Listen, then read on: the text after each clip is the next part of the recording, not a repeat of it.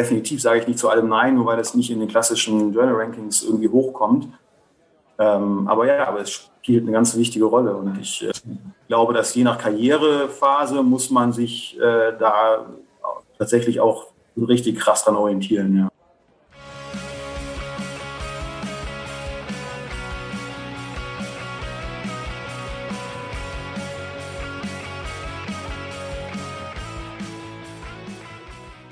Herzlich willkommen in der Wirtschaft, Jörg und Martin. Schön, dass ihr heute da seid. Mit was stoßen wir denn heute an? Ich mit einem Peters-Gölsch. Äh, ich habe einen äh, Herforder Pilz bei mir aus der Heimat. Ja, und ich habe ein selbstgebrautes Kölsch. Zum Wohle. Prost. Zum Wohl, Prost. Ja, herzlich willkommen zu unserer 21. Folge in der Wirtschaft, wo wir mit euch die Vielfalt der Wirtschaftswissenschaften kennenlernen. Dafür sprechen wir mit ExpertInnen aus verschiedenen Teildisziplinen der Wirtschaftswissenschaften über ihre Forschung bzw. Arbeit und auch über aktuelle und gesellschaftlich relevante Themen. In unserer heutigen Folge ist Jörg Peters bei uns zu Gast und am Mikro sind für euch heute Martin und Julia. Hallo. Nochmal, hallo Jörg, schön, dass du da bist. Für alle, die dich noch nicht für alle, die dich noch nicht kennen, äh, wollen wir dich einmal kurz vorstellen. Du hast Volkswirtschaftslehre und Statistik in Köln und Paris studiert und in Bochum promoviert.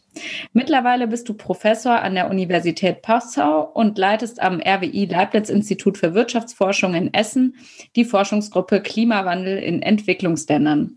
Außerdem beschäftigst du dich viel mit Forschungstransparenz und genau darüber wollen wir heute auch hauptsächlich mit dir sprechen. Genau, wir wollen heute in unserer Folge zunächst über die Credibility Revolution und empirische Forschung in den Wirtschaftswissenschaften sprechen und im zweiten Teil dann kritisch über Publikationen in den Wirtschaftswissenschaften und die Macht der Top 5 Journals sprechen. Genau, dann würde ich sagen, starten wir direkt mit unserem ersten Thema, oder Martin? Ja, genau, das machen wir. Und äh, würde dich gerne fragen, es geht um die Credibility Revolution. Vielleicht zum Einstieg kannst du das einmal kurz erklären, was damit gemeint ist und wovon da die Rede ist. Mhm, ja, klar. Also die Credibility Revolution ist ein blumiger Begriff für eine Art Werkzeugkasten von, von Methoden, Methoden der Kausalforschung, ja, der quantitativen Kausalforschung. Und der Begriff wurde geprägt von, von zwei Ökonomen und Statistikern, äh, Joshua Enquist und äh, Steffen Pischke. Ähm, ein Papier 2010, glaube ich, erschienen. Äh, und da haben die eben diesen Begriff geprägt, der bezieht sich auf, auf, ähm, auf ein Set von Methoden, also die sich so mehr oder weniger um die sogenannten und bereits auch hier in diesem Podcast diskutierten Randomized Control Trials ähm, orientieren. Und ähm, ja, der Begriff Revolution bezieht sich, äh, vermute ich, aus Sicht der Autoren auf ähm, die Anwendung von Statistik in den, sagen wir mal, Jahrzehnten davor, in, auch in den Wirtschaftswissenschaften, äh, als nämlich eben ja dann sozusagen allzu schnelle kausale Schlussfolgerungen aus Korrelationen gezogen wurden. Ja? Also wenn man eben Äpfel und Birnen vergleicht, dann muss man aufpassen, das kausal zu interpretieren und damit versucht dieses äh, ja, ähm, Methodenset der Credibility Revolution aufzuräumen. Heißt das quasi, dass die neuen Methoden genauer sind und besser geeignet sind, um kausale Zusammenhänge abzubilden, als es davor der Fall war? Genau, die versuchen es zumindest. Und äh, die Idee ist, wie gesagt, orientiert an den, an den Randomized Control Trials. Die habt ihr ja schon mal besprochen hier. Im Prinzip geht es darum, dass man, wenn man beispielsweise den Effekt einer Politikmaßnahme einer Ausbildungsmaßnahme zum Beispiel am Arbeitsmarkt evaluieren möchte. Äh, und man vergleicht einfach Leute, die sich selbst in die Ausbildungsmaßnahme hineingewählt haben, mit solchen, die keine Lust drauf hatten, um eben den Effekt der Maßnahme zu bewerten. Dann bekommt man natürlich verzerrte Ergebnisse, ja, weil wahrscheinlich die Leute, die an der Ausbildungsmaßnahme teilnehmen, eben anders sind. Ja, die sind motivierter, die sind vielleicht schon vorweg äh, cleverer, besser ausgebildet. Ähm, so, das heißt, dieser Vergleich ist der, der hinkt, ja, Äpfel und Birnen Vergleich. Und das versuchen, ja, versuchen Experimente und Randomized Control Trials eben zu verbessern, indem sie die Teilnahme an der Ausbildungsmaßnahme randomisieren, sodass dann anschließend Äpfel und Äpfel verglichen werden. Insofern sind die Methoden genauer, ja, Allerdings gehören dazu auch nicht nur Randomized Control Trials, sondern eben auch äh, sogenannte Quasi-Experimente, also Instrumentvariablen oder Regression Discontinuity Designs, ohne jetzt zu sehr ins Detail zu gehen, sind das im Prinzip versuche, dieses Ex so eine Randomisierung zu, äh, ja, zu, zu simulieren, sagen wir mal, zu approximieren. Mhm. Du hast jetzt äh, mehrfach schon die Randomized Control Trials angesprochen. Dazu werden wir später auch noch kommen. Jetzt einmal kurz für die Menschen, die äh, es in unserem Podcast noch nicht gehört haben, äh, eine kurze Erklärung, was die Randomized Control Trials sind. Und zwar sind das randomisierte ähm, Experimente, bei denen man versucht, zwei Gruppen zu haben. Eine Gruppe erhält eine Behandlung und eine Gruppe erhält diese Behandlung eben nicht. Und der, das Ziel ist es quasi, dass diese Gruppen vorher komplett identisch sind oder möglichst identisch und es keine eigengewählte Vorauswahl gibt. Mm, genau, und wir haben da äh, in unserer allerersten Folge drüber gesprochen. Ist jetzt schon fast ein Jahr her mit äh, Svenja Flechtner damals. Und wer das genauer verstehen will, wie das funktioniert, kann sich diese Folge gerne nochmal anhören zur Erfrischung. Aber wir werden da auch im Weiteren noch ähm, darauf zu sprechen kommen. Ähm, jetzt vielleicht direkt anschließend als Frage, die Credibility Revolution, kann man sagen, dass die die Rolle der empirischen Forschung in den Wirtschaftswissenschaften gestärkt hat? Ja, wahrscheinlich schon. Also das natürlich ähm, fand diese Revolution in Anführungszeichen äh, parallel statt zu einer generell wachsenden Verfügbarkeit von Daten. Ja, auch das, auch darauf werden wir nachher noch zurückkommen. Das spielt bei den Diskussionen, die wir jetzt hier führen, eine wichtige Rolle. Also in den 70er Jahren gab es einfach viel weniger Daten und in den 80ern als, als heute. Ja. Also heute gibt es eben Daten, sozioökonomische Datensätze, äh, aber natürlich erst recht äh, irgendwelche Big Data Datensätze ähm, über alles Mögliche und auch über alle Herren und Damen Länder. Ähm, und sicherlich ähm, ist, ist sozusagen das, das beides äh, parallel gleich wertige Entwicklungen, die dazu beigetragen haben, dass die Empirie so wichtig geworden ist in den Wirtschaftswissenschaften. Was würdest du denn sagen, ähm, lässt sich durch solche Methoden und durch die Empirie besonders gut erforschen und was vielleicht auch nicht so gut oder wo hat das Ganze seine Grenzen vielleicht auch? Ja, ähm, also generell ist es natürlich zunächst mal richtig, den dialektischen Punkt zu machen, dass, dass Korrelation nicht Kausalität ist. Also das muss man natürlich diesen Methoden und auch den Damen und Herren, die das gemainstreamt haben, absolut, ähm, absolut äh, geben, diesen Punkt. Und äh, tatsächlich lassen sich natürlich gewisse Politikmaßnahmen damit sehr gut evaluieren. Ähm, ja, andere hast du ja schon angedeutet, äh, weniger und äh, vor allem dann, wenn vielleicht die Prozesse komplexer sind also beispielsweise jetzt, ich selbst arbeite ja vor allem im globalen Süden, in, beispielsweise in Senegal oder in, in Ruanda und dort evaluieren wir eine Politikmaßnahme im Energiebereich beispielsweise. Ähm, dann ist die eine Sache ist, es zu randomisieren, was zum Beispiel die Endverbraucherin ähm, bekommt, also ein Stromzugang. Ähm, jedoch ist, um eben abschätzen zu können, warum vielleicht Politiken nicht funktionieren in der Realität, muss man eben auch Dinge verstehen, die äh, in der Regierung stattfinden, ja, bei, den, bei der Regierungsagentur, die im Prinzip für Energiepolitik zuständig ist. Ähm, letztlich wissen wir am Ende dann sehr viel über den kausalen Zusammenhang einer Politikmaßnahme auf äh, Ebene der NutzerInnen. Aber wir verstehen zu wenig darüber, was eigentlich darüber passiert. Also in, ja, in, wenn man so will, in der, in den Regierungsorganisationen zum Beispiel. Mhm. mhm. Würdest du allgemein sagen, dass ähm, die Forschung äh, mit diesen Experimenten oder diese Art empirischer äh, Wirtschaftsforschung äh, nur auf der Mikroebene funktioniert oder wird das auch auf der Makroebene funktionieren?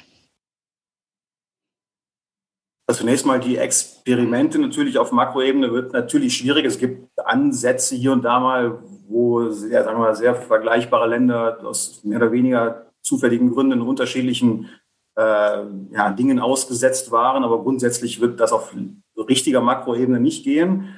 Was jetzt in den letzten Jahren schon stattgefunden hat in der Literatur, die, die eben diese RCTs nutzt, ist, dass die ähm, randomisierte Einheit nicht mehr nur äh, Haushalte oder Individuen sind, sondern zunehmend auch Regionen, ja, also Dörfer oder, oder, oder irgendwelche Regierungsbezirke.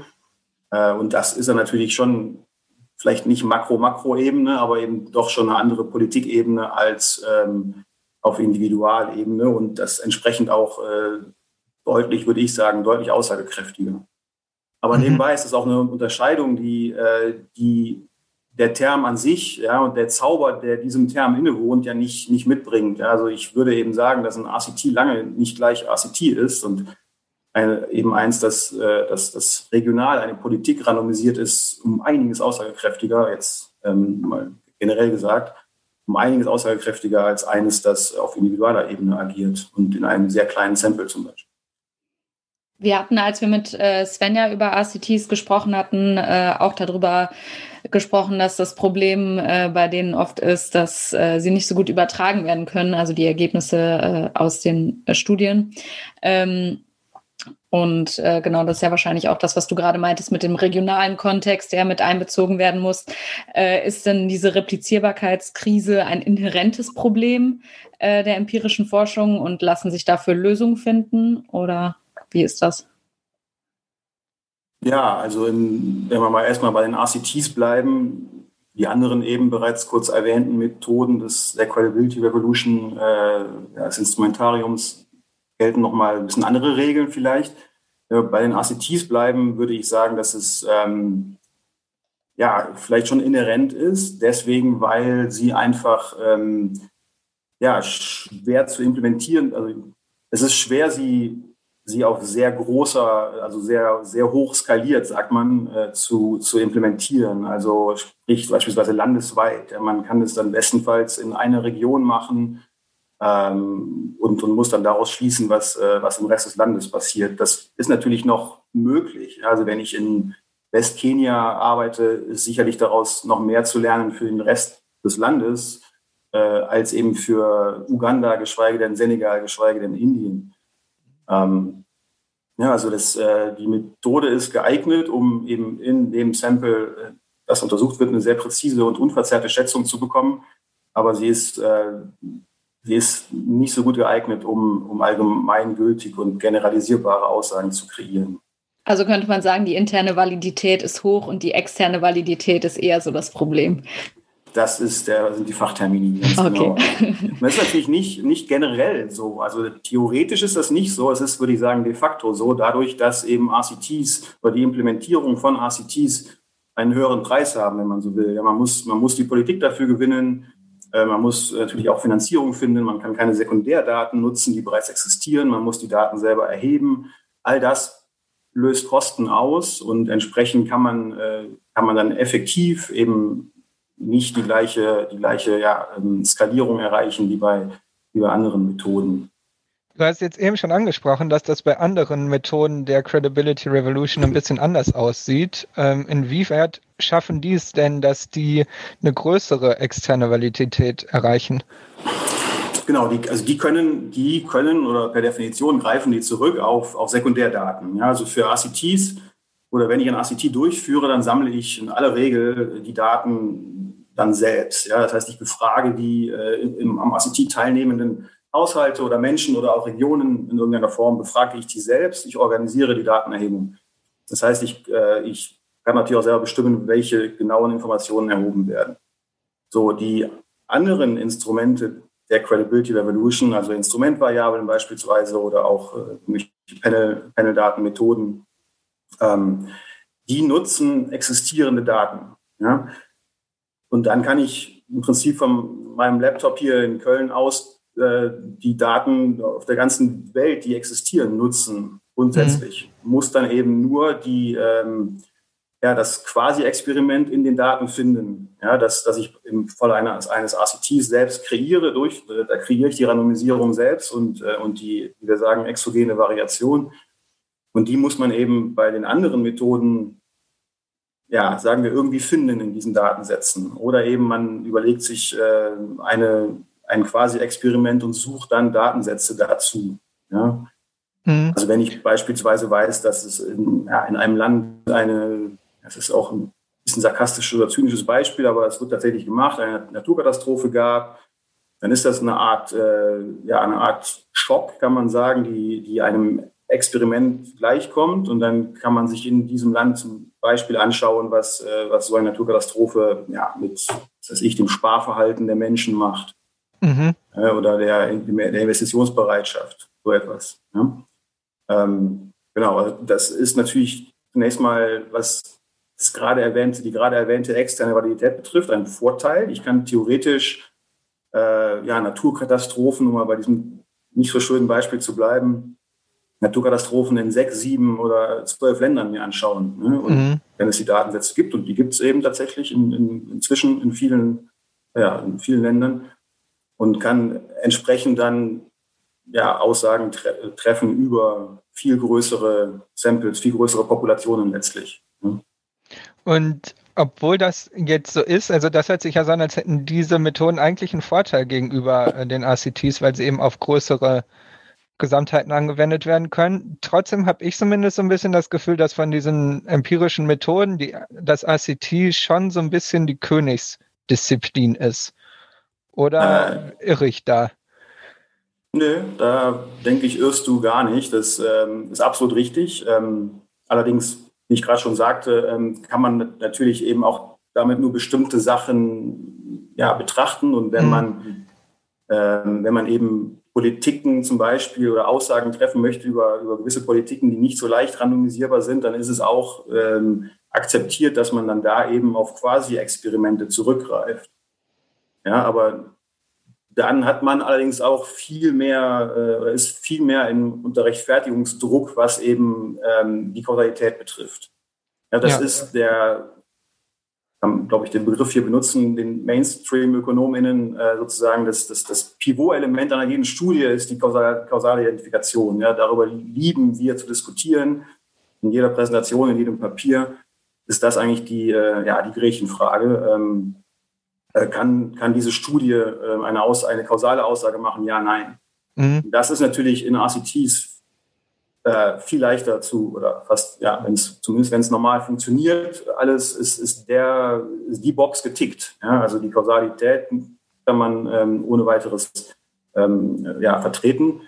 Und es ist umso schwerer eben in den ja, in, in Quasi-Experimenten. Das ist, das ist der große Nachteil. Aber wie du zu Recht sagst, der große Vorteil ist natürlich eben, dass man, dass man eben viel, viel größere Population ansprechen kann. Mhm. Ähm, ich würde gerne da noch mal kurz nachfragen. Du äh, hast jetzt gerade gesagt, dass es da Methoden äh, gibt aus diesem Feld. Ich weiß nicht, ob du es gesagt hattest. Was für eine Methode ist das zum Beispiel, die äh, sich jetzt eine größere Population dann angucken würde und die äh, Sache von einer, also zum Beispiel eine Naturkatastrophe, wie, sie, wie die sich auswirkt oder vielleicht auch, wie sie jetzt sich die Corona-Krise auf Sparverhalten oder mhm. die Finanzkrise auswirkt. Womit würde man sich das angucken? Genau, also das, das, so, so, etwas würde man natürliches Experiment nennen. Mhm. Also in Abgrenzung zu einem, ja, wenn man so will, künstlichem Experiment, das man in einem RCT selbst durchführt. Mhm. sagt man zwar nicht künstliches Experiment, aber eben in Abgrenzung dazu äh, würden solche ja, natürlich auftretenden Schocks, äh, natürlich, die würden eben genannt werden, natürliches Experiment. Ja? Okay. Ähm, nicht so einen äh, komplizierten Namen wie die RCTs. Ja, genau. Wenn du darüber nachdenkst, ist es auch nicht weniger kompliziert natürlich. Ja, ähm, also es geht letztlich darum, dass die Menschen oder die Haushalte, die Regionen, die man sich anschaut, dass die quasi keine Wahl hatten mhm. äh, und, und der, der Veränderung ja, ausgesetzt waren, ohne dass sie sich, äh, wie in die eben zitierte Berufsweiterbildende Weiterbildungsmaßnahme hineinselektieren konnten. Ja, das ist der Albtraum einer jeden Ökonomin, ist, dass, äh, dass die, die ähm, ja, die, das Ereignis, das man evaluieren möchte, äh, dass sich die Menschen oder die, wer auch immer, die Haushalte da rein selektieren. Mhm. Das passiert eben bei einer Naturkatastrophe nicht. Aber das ist jetzt vielleicht auch ein bisschen schon, äh, den, den Punkt habe ich, habe ich jetzt vielleicht schon zu weit getrieben. Also die klassischere, quasi experimentelle Methode ist, sind wahrscheinlich äh, die sogenannten Instrumentvariablen. Da versucht man aber im ähnlichen Spirit ähm, so etwas wie eine Naturkatastrophe oder ja, das Wetter oder oder irgendwelche ja, exogen stattfindenden Ereignisse zu nutzen, um, ähm, um dadurch ähm, ja, herauszukitzeln aus den Daten, was, was an kausalen Zusammenhang sozusagen stattfinden kann. Ja. Mhm.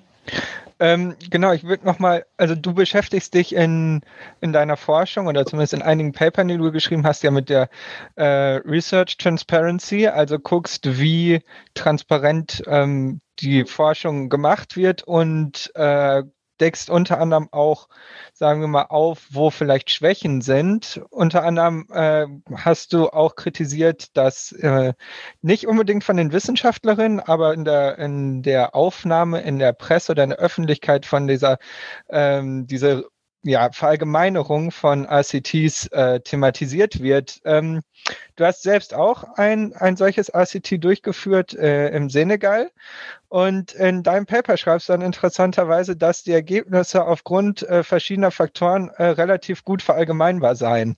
Äh, inwiefern äh, wendest du denn diese Research Transparency, die du erforscht, in deinen eigenen Papern dann auch an? Ja, also ein sehr, ein sehr guter Punkt, ähm, sehr berechtigte Frage. Ich hoffe, glaube mich zu erinnern. Ähm, hab übrigens, wir haben übrigens inzwischen einige ACTs durchgeführt und aber jetzt das, auf das du dich wahrscheinlich beziehst, ist, äh, ist das zu den, äh, zu den Kochherden. Ja. Ähm, wenn ich mich recht erinnere, aber korrigiere mich bitte, wenn ich, äh, wenn ich meine eigene Geschichte da jetzt äh, beschönige rückwirkend, äh, haben wir da konstatiert, dass es für den Kontext, also in Westafrika, mhm. das war im Senegal, dass es für einen ähnlichen, ähm, ich glaube, wir haben uns da auf die Verfügbarkeit von, da geht es um Feuerholz und Brennstoffnutzung, ja, ähm, dass es eben in, in, dieser Hinsicht ähnlichen Kontexten generalisierbar ist.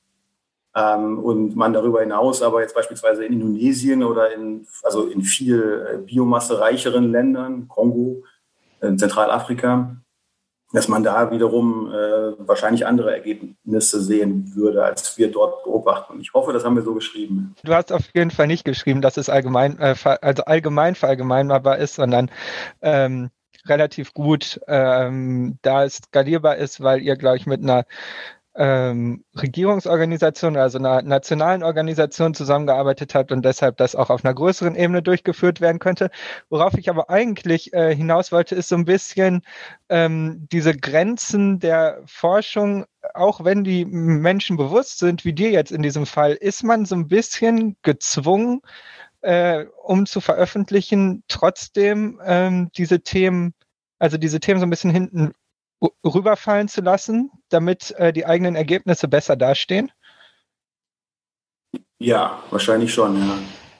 Also es ist zumindest, ja, also ich, ich denke, dass im Allgemeinen äh, in unserer Profession ähm, viel zu stark generalisiert wird, dass äh, generell Ergebnisse, äh, wie sagt man auf Deutsch, over, overselling, also überverkauft werden ähm, ja, das denke ich schon. Und der Mechanismus dahinter ist nicht, dass die Leute äh, böse wären, sondern dass äh, der, der, Publikationsdruck ist hoch. Da kommen wir nachher noch drauf.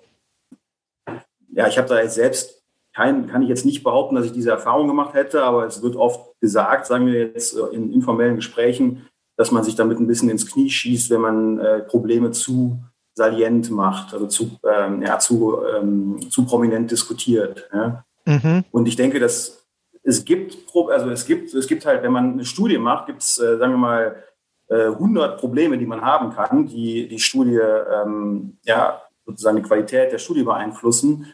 Und es gibt da eben welche, die sind äh, in unserer Profession viel, viel prominenter als andere. Ne? Und das, die Kausalitätsfrage, die wir eben schon hatten, die gehört sicherlich zu denen, die immer kommt. Um die kommt man nicht drum rum, wenn man in äh, Economics äh, publiziert oder irgendwie mitreden möchte.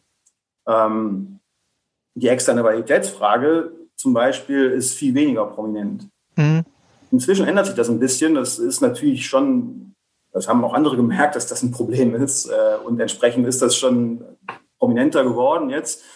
Aber auch externe Qualität wiederum hat unterschiedliche Aspekte und es gibt da auch welche, die überhaupt nicht diskutiert werden, bis heute in den auch hoch veröffentlichten äh, Studien. Hm würdest du äh, sagen, also du meinst gerade, dass das in unserer Profession so ist, ähm, glaubst du, dass das in anderen äh, Forschungsbereichen nicht auch so ist? Also wenn ich jetzt mal überlege, bei naturwissenschaftlichen Experimenten oder so, da ist ja auch immer klar, so das und das ist unter Laborbedingungen passiert. Vielleicht liegt es einfach daran, dass es quasi Experimente sind. Macht es das so schwierig, dass viel davon in der Realität stattfindet? Oder äh, äh wie siehst du das? Genau, das ist ein ganz wichtiger Unterschied, jetzt zumindest zu Naturwissenschaften oder generell zu Labor, äh, also zu Disziplinen, die viel mehr im Labor ähm, arbeiten, also nicht nur Chemie oder Physik, sondern auch ähm, ja, äh, Psychologie zum Beispiel. Also viele psychologische Experimente finden eben unter komplett standardisierten Bedingungen statt. äh, sodass der Kontext oder die, die, ähm, die Kriterien, die erfüllt werden müssen, sind einfach viel klarer und viel standardisierter ähm, als in Studien, die, wie du gerade recht, zu Recht sagtest, eben in der, in der echten Welt sozusagen da draußen äh, stattfinden, in denen alle möglichen Dinge eine Rolle spielen können. Ja? Und entsprechend ist es schwieriger auch herauszufinden, was jetzt wirklich ähm, ja, entscheidend ist für, für das, was man beobachtet. Ja? Und es gibt viel weniger den, ja, es gibt keine Checkliste von Dingen, über die man berichten muss. Auch das ist, denke ich, in anderen, also zumindest zum Teil anderen Professionen anders. Also Medizin beispielsweise, die Papiere sind viel standardisierter und es ist viel mehr wie eine Checkliste geschrieben. Mhm. Ja. Ökonominnen legen Wert darauf, zum Teil auch explizit, dass man Papiere erzählt. Ja? Mhm. mhm. Und dass äh, Geschichten erzählt werden in Papieren um die Evidenz herum. Das denke ich ist äh, natürlich irgendwie auch schön. Es macht viel mehr Spaß, so ein Papier zu schreiben, aber ich weiß manchmal, bin nicht ganz sicher, ob es, äh, ob es nicht für unsere wissenschaftliche Integrität besser wäre, wenn, äh, wenn das einfach ein engerer Rahmen wäre. Mhm. Ja. Ähm, ja, jetzt äh, haben wir über Methoden gesprochen, auch viel darüber, wo die Schwächen von den Methoden sind. Äh, Gibt es denn äh, Methoden der empirischen Wirtschaftswissenschaften, die heute noch keine so große Rolle spielen, in denen du aber, die vielleicht in den letzten Jahren aufgekommen sind, in denen du aber viel Potenzial siehst und die daher mehr Aufmerksamkeit bekommen sollten? Mhm. Ähm, ja, also es wird natürlich viel ähm, diskutiert und auch experimentiert mit ja, so Machine Learning Methoden, mhm. die dann Big Data basiert sind und damit dann auch die externe Validität verbessern, also das versuchen zu verbessern, indem man quasi äh, die präzise gemessene äh, lokale Information dann eben mit, mit Big Data Methoden ähm, ja, versucht zu extrapolieren. Da bin ich jetzt wahrlich kein Experte für. Ich verfolge das so ein bisschen, habe das aber selber noch nicht gemacht. Ähm, aber das, denke ich, ist interessant, natürlich. Ähm, da sollte man technologieoffen sein, wenn man so will. Mhm. Ähm, in die andere Richtung gedacht, äh, bin ich auch der Ansicht, dass, dass wir uns öffnen sollten für ja, qualitative Methoden ja, und die eben komplementär ergänzend einsetzen können und sollten. Äh, beispielsweise bei der Frage, inwiefern, ähm, inwiefern ja, RCTs oder auch quasi experimentelle Ergebnisse ähm, generalisierbar sind. Aber mhm. auch mit Blick auf, auf ja, Mechanismen, Zusammenhänge, die ich eben schon mal kurz angerissen habe, die sozusagen über dem liegen, was man, was man sich quantitativ anschauen kann, ja, in den Institutionen äh, zum Beispiel jetzt im Entwicklungskontext.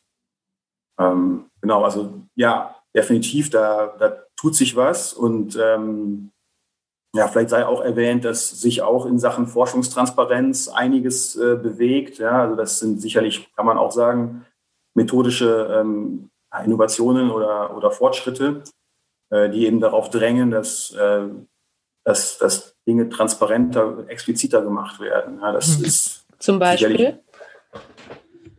Ähm, zum Beispiel äh, das prominenteste und wahrscheinlich auch äh, bis hierher ähm, häufigsten anzutreffende ist das, das sogenannte, ja, das Präspezifizieren von, von Hypothesen. Also wir kommen ja später nochmal auf, auf den ähm, Application Bias auch. Also im Prinzip bindet man sich damit äh, ja die Hände und verhindert, dass man selbst ja in, in Datensätzen herumwühlt, um Zusammenhänge zu finden, die man gerne hätte. Mhm. Da kommen wir nachher nochmal kurz drauf.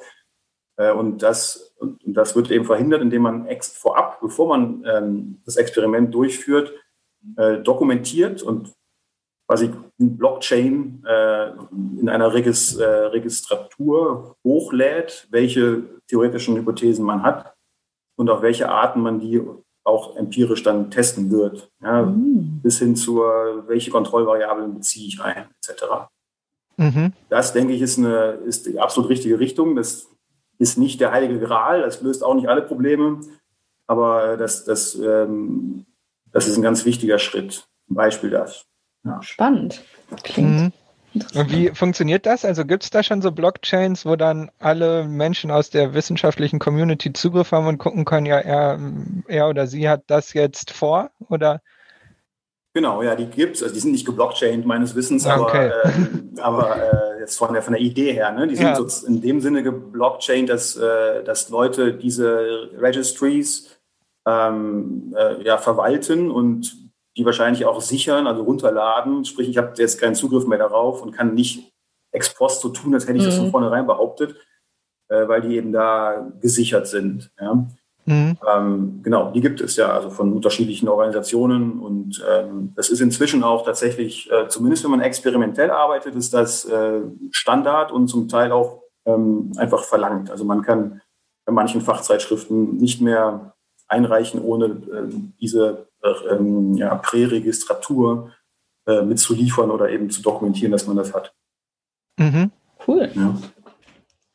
Ja, sehr schön. Das äh, war es gleich schon aus unserem ersten Blog, wenn ich das richtig sehe, oder Julia? Ja. Ja, dann äh, kommen wir zur Fragentrommel, zur Blitzfragerunde. Ei, ei, ei. Äh, ja, ich glaube, du kennst das Prinzip. ähm, du äh, bist nämlich, wie wir erfahren haben, auch äh, Hörer unseres Podcasts und hast die eine oder andere Folge schon gehört. Auf jeden Fall, ja. Also sollte dich das jetzt nicht überraschen. Vielleicht äh, genau. hast du sogar einen Vorteil dadurch. ja. äh, genau. Ich muss, ja, ich muss, ja, kurz antworten, richtig? Ich darf ja kurz. keine Elaborate liefern. Nee, genau. Ja, kurz und intuitiv und äh, genau, und einen Joker hast du. Ähm, ja, und dann fangen wir an, oder?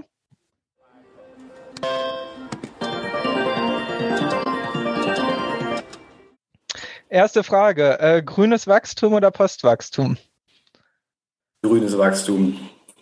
Wenn man an den globalen Süden denkt, muss man für grünes Wachstum sein. Ah, das ist eine spannende Spezifikation, aber wir machen weiter.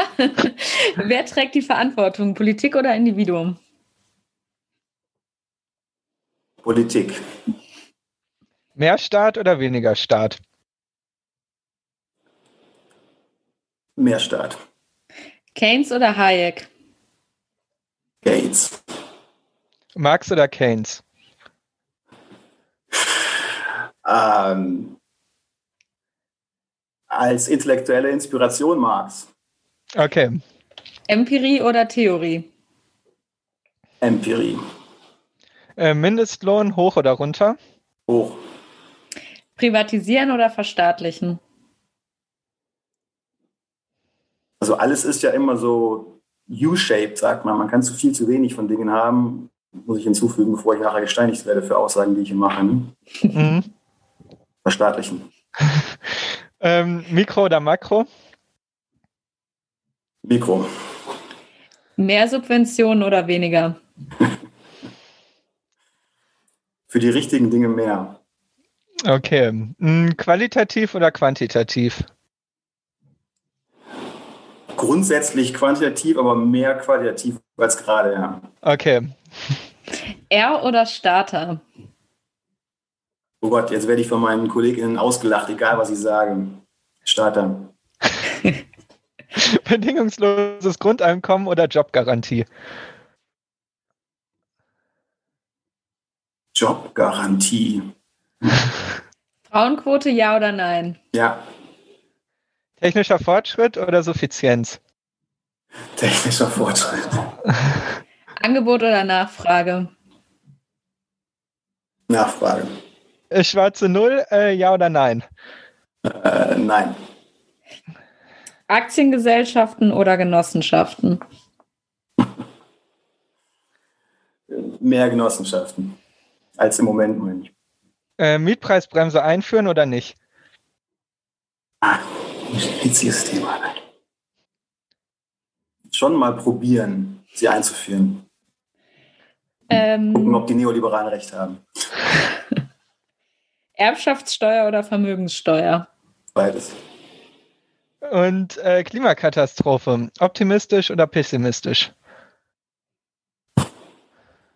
Uh, für den reichen Norden optimistisch, für den globalen Süden pessimistisch. Das ist eine besonders deprimierende Antwort. ja. Okay, äh, damit hast du es geschafft. Du bist durch. Äh, eine Nachfrage hätte ich dann tatsächlich doch. Warum äh, lachen dich deine Kolleginnen und Kollegen aus bei R oder Starter? Ähm, ja, ich bin so ein bisschen, ähm, zu so, einer, so, einem, zu so einem theoretischen Ökonometriker geworden. Ich habe, um es kurz zu machen, ich arbeite nicht mehr so viel in Daten und damit, ähm, also ich arbeite schon mit Daten, aber eben durch die Kolleginnen, die das viel besser können als ich. Mhm. Ich versuche aber natürlich äh, trotzdem mein methodisches, äh, meinen methodischen Beitrag zu, zu leisten. Und ähm, aber das habe ich verdient, dass ihr die Frage stellt und ich habe verdient, dass ich mich jetzt hiermit blamiere. Und ich freue mich oder ich hoffe, dass die besagten Kolleginnen sich darüber jetzt herzlich amüsieren. Sehr schön.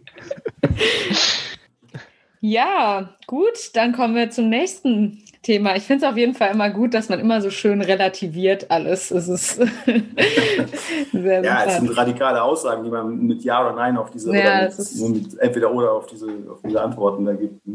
Ja, ist nicht einfach. Ist nicht, äh, ja, ist ein bisschen unfair. Aber ist die Idee, ist auch gut so. Genau. Gut, dann kommen wir zum nächsten großen Themenblock und da wollen wir ein bisschen über Publikationen in den Wirtschaftswissenschaften sprechen. Und äh, zunächst wollen wir da auf die Macht der Top 5 Journals eingehen. Die Top 5 Journals, Journals äh, sind die fünf größten bzw. einflussreichsten wirtschaftswissenschaftlichen Journals und die Veröffentlichungen in diesen Journals gelten als besonders erstrebenswert und teilweise sogar als notwendig für eine akademische Karriere. Ihnen kommt damit eine besondere Macht im Forschungsbereich und darüber hinaus auch noch zu. Ähm, und somit beeinflussen sie letztendlich auch, woran geforscht wird. Äh, die Top 5 Journals sind äh, die American Economic Review, Econom Econometrica, the Journal of Political Economy, the Quarterly Journal of Economics and the Review of Economic Studies. Äh, Jörg, warum sind es genau diese fünf Journals? Äh, zeichnen die sich durch eine besonders hohe Qualität aus oder ist das mehr durch Pfadabhängigkeiten so gewachsen? Das ist eine ganz hervorragende Frage. Ähm, also zunächst mal, es gibt jetzt nicht in Chicago oder in Harvard eine Gesetzestafel, auf der diese Journals stehen. Ähm, das ist also Konvention, irgendwie unausgesprochen oder ja, unformalisierte Konvention. Ähm, und äh, genau, ich, ganz genau kann ich es kann dir oder euch nicht sagen. Ähm, es ist so gewachsen, ja. Warum genau jetzt die fünf, das weiß ich nicht. Allerdings muss man auch sagen, dass die, die Grenze schon ein bisschen fließend ist. Ne? Es gibt jetzt nicht nur die Top 5 und auch wir sollten jetzt hier nicht nur um über die Top 5 reden. Man kann es schon an denen so schön festmachen, wegen unserer Obsession mit diesen Top 5. Ähm, aber es gibt dann auch die Next Five, deren Einfluss dann nicht mehr ganz so hoch ist, aber immer noch sehr hoch. Und da geht es eben so weiter. Ne? Und diese, diese, Pyramide an, an Journals, das, das ist eigentlich der Punkt, über den wir vielleicht sprechen sollten, mit den Top Five an der Spitze der Pyramide. Ähm, insofern ist die Grenze jetzt vielleicht nicht ganz so äh, scharf, ähm, wie, wie es manchmal dargestellt wird. Bei manchen Unis glaube ich schon. Aber jetzt in Deutschland zum Beispiel ist es jetzt nicht so, dass, die, dass das sechste oder siebte oder acht einflussreichste Journal dann irrelevant wäre. Ja. Mhm. Aber würdest du sagen, dass sie sich äh, dennoch auch über die Qualität auszeichnen? Also, dass das äh, schon auch, ähm, dass man sich sicher sein kann, die, äh, äh, die Paper, die da drin sind, das sind so die, oder ist es die Top-Forschung oder ist es halt mehr so ein, ähm, ja, gehört zum guten Ton? Äh, also der Narrativ geht so. Der Narrativ geht so, dass diese Journals eben das veröffentlichen, was wirklich an der Spitze der Forschung passiert und entsprechend die Qualitätsstandards so hoch sind, dass man dann nur reinkommt, generell jetzt nicht in jedem einzelnen Fall, wenn man eben eine solche Qualität liefert. Ja? Und ähm, das ist auch sicherlich nicht komplett falsch. Ähm, man muss jetzt dazu sagen, dass ähm, Natürlich ist die Qualität äh, in, in, besseren Journals tendenziell besser als in schlechteren Journals. Also das, das äh, würde ich jetzt nicht anzweifeln. Äh, nur, also nehmen wir mal die Top 5 als Beispiel. Deren Einfluss ist wahrscheinlich, ich erfinde jetzt eine Zahl, aber die irgendwie in der Größenordnung sein, ist es wahrscheinlich, äh, sagen wir, zehnmal so einflussreich wie äh, eine Publikation in einem ähm, Top Field Journal zum Beispiel, also in Development Economics oder in Umweltökonomik, ähm, jetzt in meinem Bereich, sagen wir zehnmal so einflussreich. Die Frage ist also, ist es auch zehnmal so gut? Mhm. Und das würde ich, äh, würde ich dann schon anzweifeln. Mm, ja, ist nicht so ein bisschen auch die Frage, wie da ähm, Qualität definiert wird? Also es äh, muss nicht die Qualität der eingereichten Sachen nicht nur quasi fachlich der Qualität entsprechen, sondern auch so ein bisschen dem Geschmack dessen, was eben gerade en vogue ist oder auch was eben, wenn man es jetzt so genau konkret sagen will, halt was halt dem Mainstream entspricht und halt qualitative Forschung aus anderen Bereichen, wie zum Beispiel äh, feministischer Ökonomik oder auch Ökologie, dadurch halt einen erschwerten Zugang haben. Ja, das würde ich absolut bejahen. Also muss jetzt auch da vielleicht mal kurz erklären, wie der Prozess läuft. Also diese Zeitschriften, äh, nicht nur die Top 5, alle Zeitschriften haben HerausgeberInnen, die ähm, letztlich entscheiden, ja, was veröffentlicht wird und was nicht. Die ähm, konsultieren, im, also wenn ich ein Papier einreiche bei einem Journal, dann, ähm, dann konsultiert die Herausgeberin äh, die sogenannten Peer Reviewer, also GutachterInnen, ähm, die dann wiederum Gutachten erstellen, indem die dann meine Arbeit kritisieren so, oder kommentieren und Verbesserungswünsche haben etc.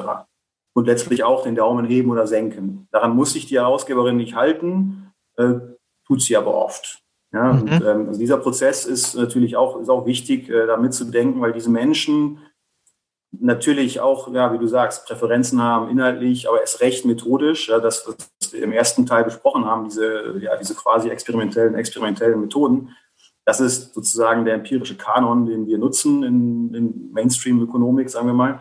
Ähm, und genau, und den gilt es anzuwenden. Und wenn man davon abweicht, dann ja, ist man zumindest schon mal so ein bisschen in Erklärungsnot. Thematisch ist es sicherlich ebenso. Ähm, nicht jetzt, nicht in, nicht in jedem einzelnen Fall, nicht 100 in 100 Prozent der Fälle, natürlich. Äh, aber tendenziell hat man bessere Chancen, wenn man ja, den Geschmack trifft der Leute. Ja. Hm. Denke ich schon. Eine Studie aus den USA ähm, besagt, dass die Chance, eine Professur zu erhalten, deutlich gesteigert wird, wenn man ähm, in den Top 5 Journals äh, Artikel publiziert hat. Und dadurch diese haben ja die Herausgeber und Herausgeberinnen, von denen du gerade gesprochen hast, ja auch äh, eine besondere, äh, ja, einen besonderen Einfluss auf die Besetzung von äh, Professuren oder äh, genau wie ist die Bedeutung von den Journals in Deutschland? Also könnte man sagen, dass das auch auf Deutschland zutrifft oder gibt es einen Unterschied im internationalen Vergleich? Also ich denke, dass das in den letzten 10, 15 Jahren sich schon sehr angenähert hat, angeglichen hat. Es ist jetzt nicht, nicht ganz so krass. Also in den USA ist auch das, ähm, nicht, nicht nur das Ranking der Journals so hart, sondern eben auch das der Unis. Also, ne, also wenn man eben in die äh, mal Top 10 Unis, da wird man in, in den Econ-Departments ohne Top 5 Veröffentlichungen keine Chance haben. Das ist jetzt sicherlich in Deutschland nicht per se so, ist auch in den USA nicht. Äh, dann bei der, was weiß ich, Top 50 Uni vielleicht nicht mehr so. Ähm, aber so oder so, die Publikationen und die Qualität der Publikation gemessen an den Journal Rankings, das ist der Punkt. Nicht gemessen an anderen Kriterien, die du, Martin, vielleicht vorhin im Kopf, im Kopf hattest, zu Recht, mhm. sondern gemessen an den Rankings, die entscheidet darüber, zu einem sehr, sehr, sehr weiten Ausmaß. Äh, nicht, nicht nur, ne? man muss natürlich auch andere Dinge, wenn man ja überhaupt nicht lehrt oder total schlechte Evaluierungen äh, bekommt ähm, als, als Dozentin oder ne, in der Lehre, wird das sicherlich äh, ja auch natürlich berücksichtigt, ähm, je nach Uni, je nach äh, Berufungskommission, aber die notwendige Bedingung, um in den Kreis der, ja, der, in den engeren Kreis zu kommen, läuft in Deutschland auch bei den allermeisten Unis denke ich über, äh, über die Qualität von Publikationen. Nicht so sehr Top 5, ja, nein, mhm. aber ohne hochwertige Publikationen in diesen Rankings, denke ich, äh, ja, es ist schon eher die Ausnahme inzwischen. Ja, ich glaube, in dieser Studie war es auch bei äh, gleicher Qualifikation der äh, BewerberInnen. Ja. Ja. genau. Äh, würdest du sagen, dass äh, dich das Publizieren äh, oder der Wunsch nach dem Publizieren in einem Journal mit einem guten Namen, in einem qualitativ oder hoch angesehenen Journal auch in deiner Forschung beeinflusst? Gegebenenfalls auch unbewusst so ein bisschen? Äh, absolut. Also absolut. Und wie, wie macht sich das bemerkbar? Naja, dass man sich schon sehr früh überlegt, ob, äh, ob ein bestimmtes Forschungsprojekt es wert ist, seine Zeit, die natürlich sehr knapp ist, zu, da hineinzustecken. Äh, und da stellt man sich im und auch explizit, äh, auch unter KollegInnen sofort, lohnt sich das ja, nein. Diese Frage stellt man sich ganz klar. Mhm. Und lohnt sich das oder lohnt sich das nicht, wird dann quasi quantifiziert an äh, ja. Journals, wo die Wahrscheinlichkeit hoch ist, genau. dass man darin veröffentlicht. Krass. Genau, also solche Gespräche, glaube ich, hat, hat, jeder von jede von uns. Ja, also es, genau, es äh, lohnt sich das ja, nein. Und oder man spricht schon sehr früh darüber, ob es Journal Level XY werden könnte, wenn es gut läuft und so. Genau, auf jeden Fall. Ich würde jetzt für mich und auch nicht nur für mich, also werden auch andere Leute auch ähnlich angehen. Es gibt natürlich auch andere Möglichkeiten, ähm, sagen wir, wissenschaftliche Erfolge zu erzielen. Ja? Also wir zum Beispiel publizieren auch immer wieder Sachen in, in nicht ökonomischen Zeitschriften, die aber von anderen Disziplinen oder auch von Praktikerinnen gelesen werden. Ja? Mhm. Weil natürlich auch das irgendwie eine Art Impact kreiert mhm. oder vielleicht sogar einen wichtigeren Impact, wer weiß. Ähm, ja, insofern, ich würde jetzt nicht zu allem immer Nein oder definitiv sage ich nicht zu allem Nein, nur weil es nicht in den klassischen Journal Rankings irgendwie hochkommt. Ähm, aber ja, aber es spielt eine ganz wichtige Rolle und ich äh, glaube, dass je nach Karrierephase muss man sich äh, da tatsächlich auch richtig krass dran orientieren, ja. Und siehst du das als problematisch an? Ja, schon. Ähm, das, ja, also sicherlich war die Welt vorher, als es jetzt, ich habe das als aktiver Forscher nicht mehr erlebt, aber ich habe noch die Ausläufer in Form der, äh, der Professorin, da muss man auch noch nicht gendern, ähm, erlebt, ähm, die sozusagen auch aus der Zeit kamen, als es noch nicht so war. Mir ist schon klar, dass das nicht die Alternative sein kann, dass man überhaupt nicht äh, sozusagen sich dem internationalen Wettbewerb oder der Diskussion stellt. Mhm. Insofern ist das grundsätzlich finde ich das gut, aber ich glaube, es ist ein bisschen zu weit getrieben worden. Mhm. Mhm. Kann man das äh, ändern? Also siehst du, dass da ein Wandel in diesem System im Gang ist vielleicht auch oder möglich ist? Also ähm, oder vertieft eher sogar nur noch mehr. ja, genau. Also ich glaube, das ist jetzt die letzten Jahre, also ganz am aktuellen Rand habe ich das Gefühl, dass sich, äh, dass sich, äh, dass sich Diskussionen da verschärfen, die die Sinnhaftigkeit ein bisschen in Frage stellen. Aber vielleicht denke ich das auch nur, weil ich mich da jetzt ein bisschen mehr mit beschäftige, tatsächlich auch aktiv dazu arbeite. Ähm, oder mehr auf Twitter mich rumtreibe, ich weiß nicht. Ähm, Nee, also ich glaube, generell ist das, äh, ist das noch die herrschende Meinung oder die Norm. Also das, äh, es ist eher, eher, würde ich sagen, in den letzten zehn Jahren stärker geworden. Also Doktorandinnen heute äh, denken darüber schon sehr, sehr, sehr früh nach, wenn, wenn die wissenschaftliche Karriere eine Option sein soll.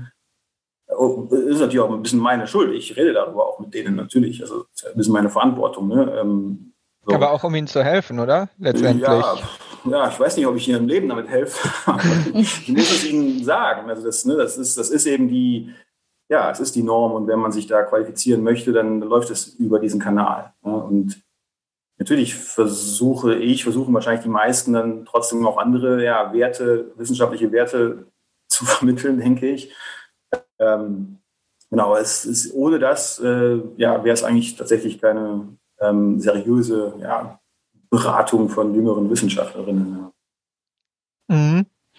Ähm, ja, jetzt hast du schon gesagt, die Leute ähm, sind darauf aus, da zu publizieren äh, in möglichst hoch angesehenen Journals. Und dann äh, kommen wir damit vielleicht so ein bisschen zu dem Thema, zum nächsten Unterthema, zu dem äh, Publication Bias. Mm, wir haben da eine Studie, äh, die du uns netterweise geschickt hast, äh, vom Brodeur und anderen uns angeguckt, äh, die auch bald im American Economic Review erscheinen wird, also in einem dieser Top 5 Journals, und die zu dem Resultat kommt, dass bei bestimmten empirischen Forschungsmethoden auffällig mehr Ergebnisse publiziert werden, die gerade so das Signifikanzniveau erreichen, also wo die Ergebnisse eben gerade so signifikant sind, was halt in den Wirtschaftswissenschaften oft ein wichtiges Maß ist, als eben solche, die knapp unter dem Signifikanzniveau liegen. Mm, und die Autoren stellen die Vermutung auf, dass dies am sogenannten Publication Bias und P-Hacking liegen könnte. Kurz zur Erklärung der beiden Begriffe. Mm, der Publication Bias besagt, dass die Wahrscheinlichkeit der Veröffentlichung von Ergebnissen äh, von deren Signifikanz abhängt, was halt eben genau das ist, dass Ergebnisse öfter veröffentlicht werden, wenn sie zu signifikanten Ergebnissen kommen. Und äh, das P-Hacking beschreibt eine Möglichkeit oder Möglichkeiten, mit denen äh, der Wissenschaftler oder die Wissenschaftlerin bewusst oder eben teilweise auch unbewusst äh, den P-Wert, sprich die Signifikanz der eigenen Ergebnisse erhöhen kann. Hm, ich hoffe, das war jetzt für alle ungefähr verständlich. Waren jetzt ein bisschen viele Begriffe, aber ich glaube, die Grundidee ist vielleicht rübergekommen. Und äh, würdest du aus deiner eigenen Erfahrung und Forschung ähm, das bestätigen, dass es so einen Publication Bias gibt? Ja, auf jeden Fall. Ähm, es gibt den, und das hat diese Studie ja auch dokumentiert, es gibt den äh, mehr für solche Methoden, die äh, ja, äh, für nicht experimentelle Methoden, also nicht RCTs. Ich würde sagen, für solche, die eben mit Sekundärdaten arbeiten. Äh, warum? Wenn ich ein RCT durchführe oder eben Primärdaten erhebe, auch wenn es ein Quasi-Experiment ist, dann ähm, publiziere ich das ja auf jeden Fall. Ich habe die Arbeit da gemacht, ich, hatte, ich habe die, die Daten erhoben äh, und das schreibe ich auch auf, das veröffentliche ich auch. Meistens gibt es drumherum auch eine klare Politikintervention. Also sprich, es gibt viel mehr zu erzählen, mhm. viel mehr Spannenderes zu, zu dokumentieren. Als in einem Sekundärdatenprojekt, haben wir ja kurz vorhin schon ähm, erwähnt, ja, man, es, es, gibt inzwischen eben aus aller Herren und Damen Länder äh, auch gute Datensätze, äh, Panel-Datensätze über mehrere Jahre oder, oder so Jahrzehnte erhoben, ähm, sodass ich eben ja, meine, meine Hypothese, meine Theorie ähm, so lange, also im Prinzip so lange testen kann, bis ich etwas finde. Ja? Äh, und vielleicht noch kurz zur Ergänzung dessen, was du gerade erklärt hast, äh, richtigerweise. Äh, die Signifikanztests, also eine der Haupt, ja, ja, Methoden, um sozusagen ein bisschen so Gewissheit zu kriegen, ob das, was man sieht, irgendwie wirklich stimmt. Äh, die funktionieren ja so, also die geben einem ja keine hundertprozentige Gewissheit. Ja, die funktionieren so, dass man gewisse Irrtumswahrscheinlichkeiten akzeptiert und das ist per Konvention bei uns eben fünf Prozent. Deswegen hast du die auch eben erwähnt. Mhm. Ja, so in fünf Prozent der Fälle mehr oder weniger vereinbaren wir, ist es okay, dass man sich irrt. Ja, das heißt aber auch, dass ich eben, wenn ich hundertmal was probiere in verschiedenen Datensätzen, das fünfmal passiert. Dann finde ich eben dort diesen Effekt. Ja, einfach weil die Tests so gestaltet sind. Mhm. Ja, und jetzt, und der Publication Bias bezieht sich oder bezeichnet dann eben den Prozess, dass dann auch die Herausgeberinnen und Gutachterinnen oder andere interessierte Menschen diese 5% signifikanten Ergebnisse, fälschlicherweise signifikant, ja, ähm, besser finden, interessanter finden, eher veröffentlichen, ja, als die anderen. Ja, und das, also das passiert, äh, ja. Auch in die andere Richtung, also dass man, dass es eigentlich ähm, die Signifikanz höher wäre, aber dass es interessanter ist, wenn es knapper ist? Oder habe ich das jetzt falsch Nein, nein, nein, nein, nein, nein. Das, also das, äh, das, das Ergebnis, das Martin gerade äh, erwähnt hat, das, das zeigt, wenn man sieht in dieser Studie, und es gibt auch noch andere, die das auch in anderen Literaturen gezeigt haben, in dieser Studie, dass, äh, dass, dass äh, sich äh, seltsamerweise, also die betrachten halt hunderte oder tausende Regressionsergebnisse und man sieht dann, dass, dass sich überraschend viele so links von der, von der 5%-Grenze mhm, bewegen. Ja. ja. Und dann kommt so ein Dip äh, und, und dann, dann kommen wieder an, irgendwann auch wieder, wieder, wieder welche. Das heißt, die Leute, entweder Leute versuchen Leute, Forscherinnen, ähm, wie Martin da sagte, durch, ja, sagen wir mal, man bewusste, unbewusste Manipulation, das nennt man dann P-Hacking, äh, die Ergebnisse so zu äh, ja, massieren, sagt man auf Englisch manchmal, ähm, dass sie eben unter die 5% rutschen. Mhm. Oder aber es liegt daran, dass, dass die Heraus Herausgeberinnen das, das spannender finden und eher annehmen. Das, das kann man nicht so ganz unterscheiden. Mhm. Und was genau ist an dem Publication Bias dann problematisch? Genau, das ist eine wichtige Frage. Also wir müssen irgendwie, müssen uns vielleicht mal einen Zusammenhang überlegen, der ähm, ja, sagen wir mal, Luftverschmutzung ist ja auch ein Thema, das, äh, das auch in, in Umweltökonomik jetzt ganz, ganz äh, viel beforscht wird. Natürlich macht natürlich böse Dinge mit Atemwegserkrankungen und so weiter, vor allem im globalen Süden. Aber sagen wir mal irgendwas Abstruseres, vielleicht Lebenszufriedenheit. Ja? Könnte ja theoretisch sein. Aber mal angenommen, wir wissen, spielen mal Gott oder Göttin, dass wir wissen, dass es den Zusammenhang nicht gibt. Okay?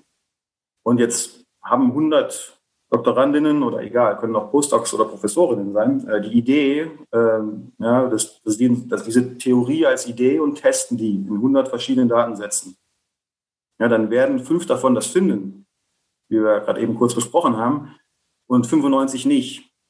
Wenn es alle veröffentlichen würden, und wir, wir merken uns, es gibt den Zusammenhang ja nicht, ja. wenn es alle 100 veröffentlichen würden, dann wird die Forschungsgemeinschaft sehen, dass es äh, irgendwie Zufall war in diesen 5 mhm. Prozent der mhm. Fälle. Ja, das, ähm, aber wenn eben nur die 5 Prozent veröffentlicht werden oder meinetwegen noch 5 Prozent weiter, aber eben viel zu wenige von den nicht äh, signifikanten Ergebnissen, dann denken wir fälschlicherweise, dass es den Zusammenhang zwischen Luftverschmutzung und Lebenszufriedenheit gibt und gestalten dann womöglich auch Politikmaßnahmen entsprechend und hoffen dann darauf, dass die Menschen glücklicher sind durch sauberere Luft. Sind sie aber nicht. Mhm. Und das ist ja schon ein Irrtum, den wir als ja, politikorientiert, äh, realitätsorientiert forschende Menschen nicht wollen. Ja, wir wollen ja mhm. Dinge finden und publizieren, die ja, die der Realität entsprechen. Ne? Ähm, ja, würdest du nicht auch sagen, dass es auch irgendwie so eine Tendenz dazu gibt, dass man nur versucht, immer positive Ergebnisse zu veröffentlichen. Also dass man quasi, wenn jetzt eine Studie rauskommt, die sagt, äh, wir finden da keinen Zusammenhang, dass die viel schlechter veröffentlichbar ist. Ähm, aber an sich die Feststellung, dass es keinen Zusammenhang äh, gibt, ja letztendlich gegebenenfalls auch eine wichtige wissenschaftliche Erkenntnis ist. Ja, ich glaube, ja, genau. Also ich äh, glaube, es gibt auch äh, Forschungsfragen, bei denen man, oder ich weiß es, habe ich selber erlebt, auch ähm, nicht signifikante Zusammenhänge ähm, gut veröffentlichen kann. Wenn das theoretische Argument ein sehr starkes ist, ja, also mhm.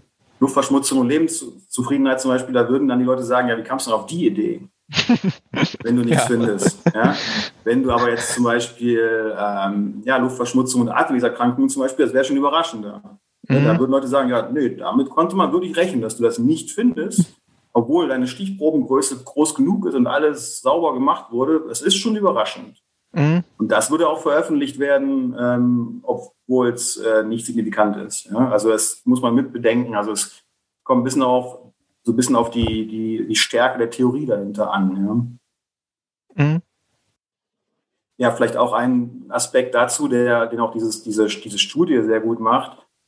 Es kommt auf die Theorie dahinter an, aber eben auch auf die Methode. Ja? Also in einem RCT äh, keinen Zusammenhang zu finden, zum Beispiel zwischen Luftverschmutzung und ähm, äh, Atemwegserkrankungen. Das wäre überraschend und würde auch gut veröffentlicht werden. Wenn du aber mit einem so einem Quasi-Experiment hantierst, ähm, ja, wo die, äh, ja, die Methode eben nicht mehr ganz so stark ist und dann wird jetzt mit Windrichtung zum Beispiel hantiert, ja, weil der Wind äh, gewisse Luft, also äh, ja, ähm, Feinstaubbelastung irgendwie in gewisse Stadtteile oder Regionen bläst. Mhm. Ja, das ist natürlich auch eine, ja, exogen kann man nicht, ne, man kann den Wind nicht beeinflussen. Wenn du dann mit solchen Dingen so approximativ hantierst und dann den Zusammenhang nicht findest, dann würden vielleicht schon wieder eher so reagiert werden, so nach dem Motto, ja, das ist aber auch keine richtig überzeugende Methode. Mhm wohingegen, wenn du ihn findest, findet man es spannender. Vielleicht, äh, könnte man sagen, dass das vielleicht auch daran liegt, dass ACTs so, ein, äh, so äh, gehypt werden, würde ich jetzt mal sagen, weil man sich vielleicht sicher sein kann, dass äh, man auf, aufgrund der angewendeten Methode schon eine hohe Wahrscheinlichkeit hat, dass egal welches Ergebnis man letztendlich raus hat, äh, das Ganze veröffentlicht wird? Hm, also an der Stelle würde ich sie vielleicht verteidigen, die ACTs. Äh, ich glaube, dass äh, das tatsächlich hat, man hat eben in ACTs einfach die klare, die klare exogene Veränderung, die hat stattgefunden. Zum Beispiel, indem man jetzt bei Luftverschmutzung, was könnte man da nehmen? Äh, ja, zum Beispiel die, ähm, wir haben ja eben kurz über eine, eine unserer Studien gesprochen, ähm, indem man die Luftqualität in, in, in äh, verbessert durch verbesserte ähm, äh, Kochherde, die, äh, die weniger Rauch äh, emittieren. Ja? Also da hast du eine ganz klare exogene äh, Variation, die können die Menschen äh, nicht, konnten die nicht so richtig beeinflussen, sagen wir. Ähm, und dann, es ist einfach eine klare, zuordnenbare ähm, Geschichte dann zwischen, zwischen, den, zwischen der Atemwegserkrankung zum Beispiel und, äh, und der Veränderung, als wenn man irgendwie in, in Datensätzen versucht, eine Veränderung zu approximieren. Ja, also an der Stelle, glaube ich, äh, glaubt man ihnen zu Recht mehr. Ja. Hm. Du hast es eben als äh, Massieren bezeichnet, so ein bisschen das äh, P-Hacking. Wie genau ähm, läuft das ab? Also wenn ich jetzt in so einem Datensatz rumwühle, Sekundärdatensatz und äh, eigentlich gerne was finden würde oder denke, ich habe es gefunden und äh, dann ist es doch nicht so signifikant, wie ich erhofft hatte, wie kriege ich das dann hin? Ja, da gibt es das, das Spannende daran ist, da gibt es ganz, ganz, ganz, ganz, ganz, ganz viele, äh, ich habe die neulich mal Mikroentscheidungen genannt, äh, die man da treffen muss. Ja? Also, du kriegst einen Datensatz, dann ist der erst, erstmal ein Rohdatensatz, du musst du dann irgendwie ähm, ja, bereinigen, du musst herausfinden, ob es irgendwelche völlig unrealistischen Antworten gab. Ähm, aber auch, du kannst eben auch ähm, einfach wechseln von Atemwegserkrankungen oder andersrum, gehst vielleicht von äh, Lebenszufriedenheit zurück zu Atemwegserkrankungen oder probierst noch zwei, drei, vier weitere mögliche ähm, Ergebnisvariablen, die ne, und suchst so lange, bis du was findest. Äh, das ginge oder aber ähm, man schätzt ja dann statistisch, äh, man wendet da statistische Methoden an, in denen man ja, ähm, zum Beispiel Kontrollvariablen einbezieht. Ja, also kontrolliere ich für Alter, für Bildungsstand, äh, für Wohnort etc. Da gibt es dann 10 oder 500 Möglichkeiten und die kannst du variieren. Kannst die weglassen, kannst die reintun. Ja, und ähm, das sind jetzt nur Beispiele. Dann gibt es verschiedene Schätzmethoden. Also es sind Dutzende bis Hunderte Entscheidungen, die du da triffst, äh, die, die Einflüsse haben auf, ähm, auf die, ja, auch auf die, dann letztlich auf das Signifikanzniveau. Viele von denen müssen getroffen werden und sind auch, können auch richtig getroffen werden. Es geht eher darum, ob man sensibel dafür ist, ähm, dass das ja womöglich dann doch unlautere ähm, Auswirkungen hat auf die Ergebnisse. Ne? Und das sind Prozesse, die, die man sitzt da nicht und denkt sich, also gibt es vielleicht auch, gibt welche, die sicherlich böswillig an irgendwelchen Ergebnissen rumschrauben, bis die, äh, bis die spannender aussehen. Aber jenseits dessen sind es eben auch implizite Prozesse, ja, über die man gar nicht so richtig nachdenkt beim, mhm. ja, beim ähm, ja, empirischen Arbeiten, sagen wir. Also du würdest, du würdest quasi sagen, dass der unterbewusste äh, Anteil da größer ist, als dass Menschen bewusst versuchen, ihre Ergebnisse schön zu färben. Ja, es ist für sich genommen eine empirische Frage. Ich kann, weiß ich nicht genau. Ich würde mal erstmal den Kolleginnen das ja, sozusagen äh, ähm, zugute halten oder auch optimistisch vom Menschenbild her sein, dass das größtenteils nicht bewusst passiert, ja. Mhm.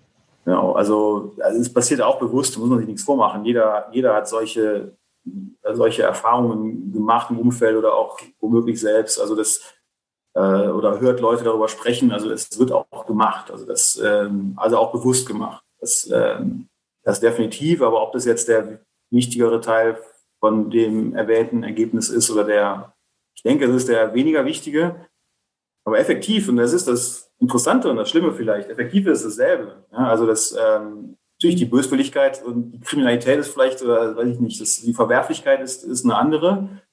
Ähm, aber vom Ergebnis her, ähm, nämlich dass ja zum Beispiel Politikmaßnahmen als wirksam äh, erscheinen, die es nicht sind, äh, ist es, äh, ja, kommt es aufs Gleiche raus. Würdest du sagen, dass äh, so ein Publication Bias oder P-Hacking auch in anderen Wissenschaften ein Problem ist oder existiert oder ähm, ist das nur in den Wirtschaftswissenschaften so? Nee, nee, das, also das, äh, das gibt es überall. Auch da wieder, je standardisierter die, äh, ja, die quasi Methode ist in einer Disziplin, desto weniger ist das vielleicht möglich. Zumindest das P-Hacking. Aber der Publication Bias, den gibt es auch in den Experimenten, also in den Labor, labormäßiger agierenden Disziplinen. Äh, soviel ich weiß, bin ich jetzt nicht der Experte für, aber das äh, gibt es auch ähnliche Studien wie äh, die, die Martin gerade herangezogen hat, gibt es auch aus anderen Disziplinen. Das, das ist jetzt, das ist wahrlich nicht, äh, nicht aus Abwechslung mal nicht ein einzelnes Problem der Ökonomen. ein gesamtes Problem, ja.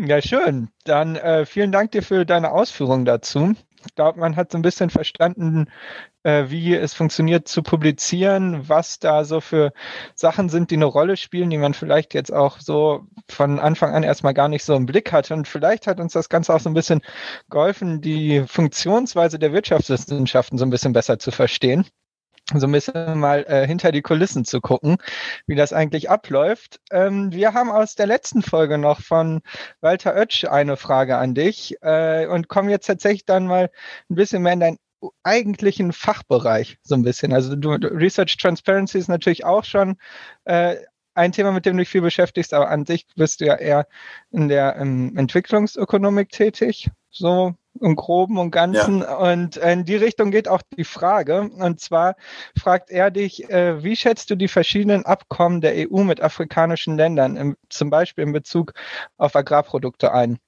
Hast du Beispiele, wo diese Abkommen positive Auswirkungen aus der Sicht des afrikanischen Landes haben?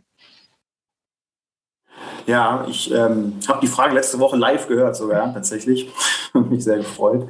Ähm, ich muss mich so ein bisschen enttäuschen. Es ist, äh, es ist nicht ganz meine Kernexpertise, sage ich so. Also Handelspolitik und, und auch, äh, auch, äh, auch Agrarpolitik ist jetzt nicht ganz meine Kernexpertise und vielleicht auch dann doch wieder anschließend an unser heutiges äh, Hauptthema ähm, kann ich vielleicht den Punkt machen, dass wir WissenschaftlerInnen uns auch nicht immer zu allem äußern müssen, was uns Journalisten fragen und Journalistinnen.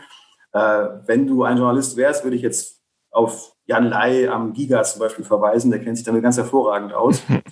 Ähm, aber wir sind ja in der Kneipe, deswegen darf ich ja auch eine Tresenthese abgeben.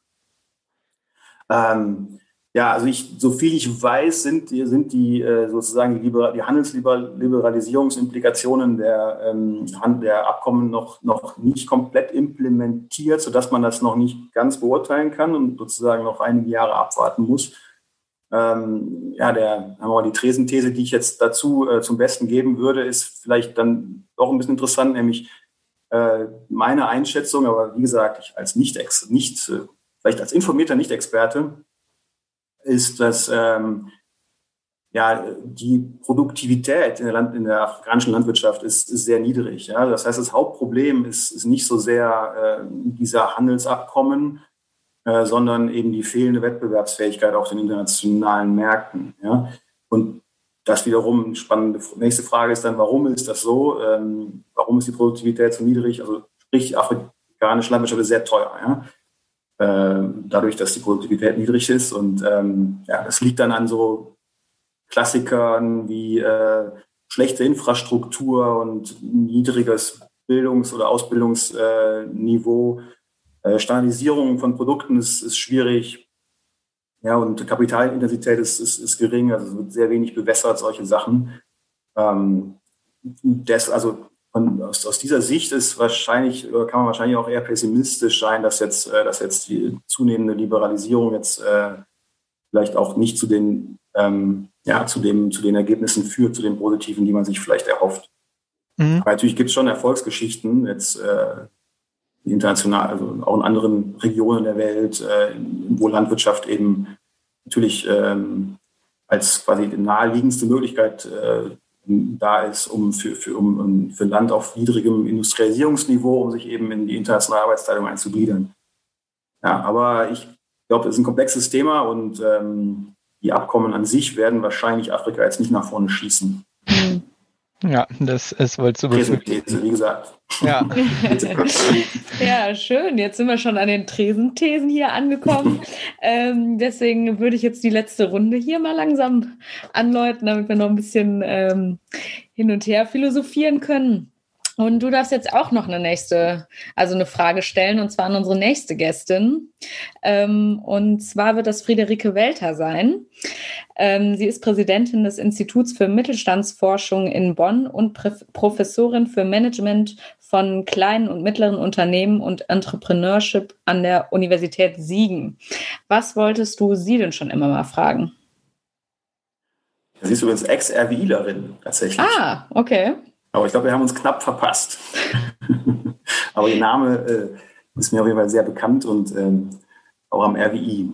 Ja, da du jetzt, bekommst du jetzt nochmal die Gelegenheit, äh, sie was zu fragen, was du sie so, sonst schon natürlich schon lange gefragt hättest. genau. Ja, ja also ich äh, habe ja, hab mich ja vorhin schon sehr vehement für, als Befürworter der Erbschaftsbesteuerung geoutet.